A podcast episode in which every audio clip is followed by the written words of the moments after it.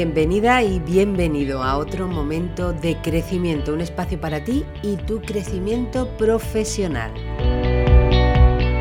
Soy Lola Pelayo, creyente de la comunicación y las personas en cambiarparacrecer.com. Escuchas momentos de crecimiento, nuestro canal de podcast, desde donde queremos llevarte la inteligencia emocional directamente a tus oídos.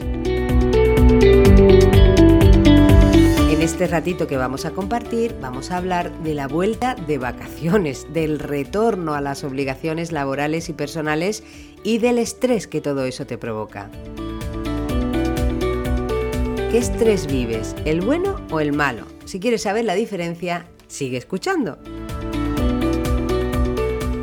Diferenciar el estrés bueno del malo puede ser de gran ayuda siempre, porque mal que nos pese estresarnos, nos vamos a estresar, es inevitable, sobre todo ahora que se acerca la temida vuelta a la rutina que pone a prueba nuestro equilibrio emocional y mental. ¿Qué estrés prefieres?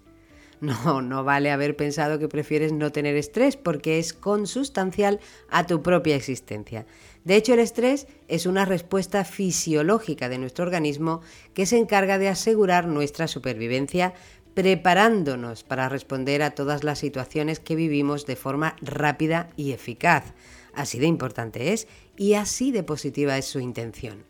Este estrés vital nos focaliza la atención, nos enciende la creatividad, nos genera energía vital y nos predispone a actuar. En su versión positiva se llama eustrés y es el bueno. Es ese gusanillo que se nos suele meter en el estómago cuando nos vamos a enfrentar a una situación desafiante para la que nos sentimos más o menos preparados y preparadas. Seguro que conoces la sensación. Por otro lado está el estrés malo, el distrés, que es ese que ha logrado convertirse en un problema de salud de orden mundial y una de las principales causas de baja laboral en el mundo. Entender y atender nuestro estrés es muy importante. Lo más importante para aprovechar lo positivo del estrés es entenderlo, saber cómo funciona en ti y gestionarlo de forma eficaz para sacarle todo el partido que puedas y no acumularlo, porque los problemas de salud empiezan cuando lo acumulamos. Para gestionar el estrés hay muchas herramientas y todas son positivas. Están las técnicas cognitivas, que implican reflexionar, evaluar y sobre todo tomar decisiones. En este grupo encontramos potentes herramientas como la reevaluación racional de las situaciones estresantes o la gestión del tiempo, diferenciando lo importante de lo urgente, que no es tan fácil como parece.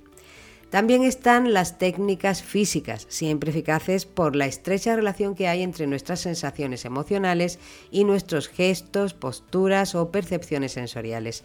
En este grupo nos encontramos los ejercicios de respiración, las visualizaciones, la meditación, la aromaterapia o el ejercicio físico en todas sus variantes. Hay una tercera clase de herramientas para gestionar el estrés, las técnicas emocionales, que implican una toma de conciencia más profunda de nosotros y de nosotras mismas y de las demás personas, o lo que es lo mismo, crecer en inteligencia emocional. En este grupo es donde además de atender el estrés, buscamos entenderlo, comprender cómo funciona en cada uno de nosotras o de nosotros. Justo para que atiendas y entiendas tu estrés, te quiero compartir una interesantísima y eficaz brújula que espero que te sirva. Se trata de la conocida teoría del flujo del profesor de psicología Mihaly Csikszentmihalyi, que desde ya te sugiero que investigues. La teoría del flujo se basa en comparar la percepción del reto con la autopercepción del talento la percepción individual que cada cual tiene de cada reto concreto al que se enfrenta con la autopercepción del talento que también cada cual de forma individual siente que tiene para superarlo. Según la teoría de Csikszentmihalyi, cuando percibo un desafío mucho más grande de lo que creo que puedo afrontar, me genero estrés y además del malo, ese llamado distrés que decíamos antes, que se expresa en forma de ansiedad y somatizaciones leves y puede derivar en angustia o somatizaciones más graves cuanto más grande vea el reto y menos habilidades crea que tengo para superarlo.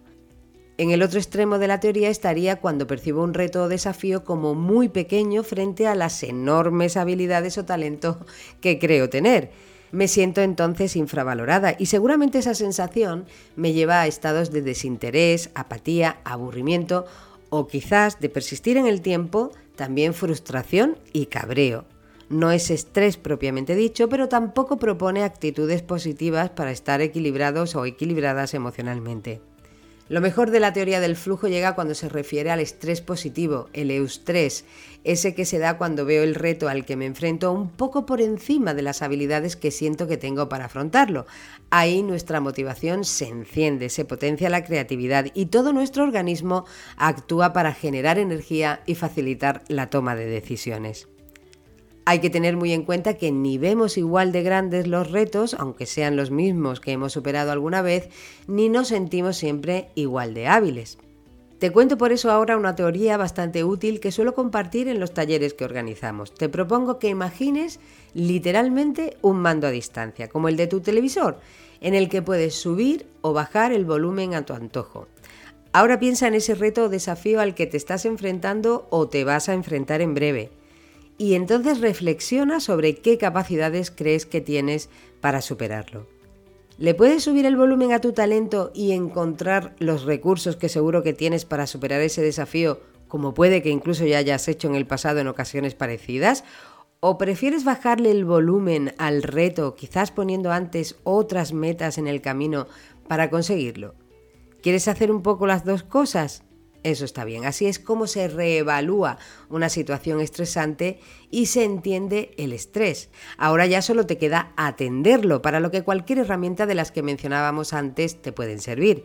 Pero sobre todo, encuentra en cada momento cómo situar el volumen de cada reto al nivel del volumen de tu talento en cada momento, porque ahí es donde, según la teoría del impronunciable profesor Csikszentmihalyi, fluimos.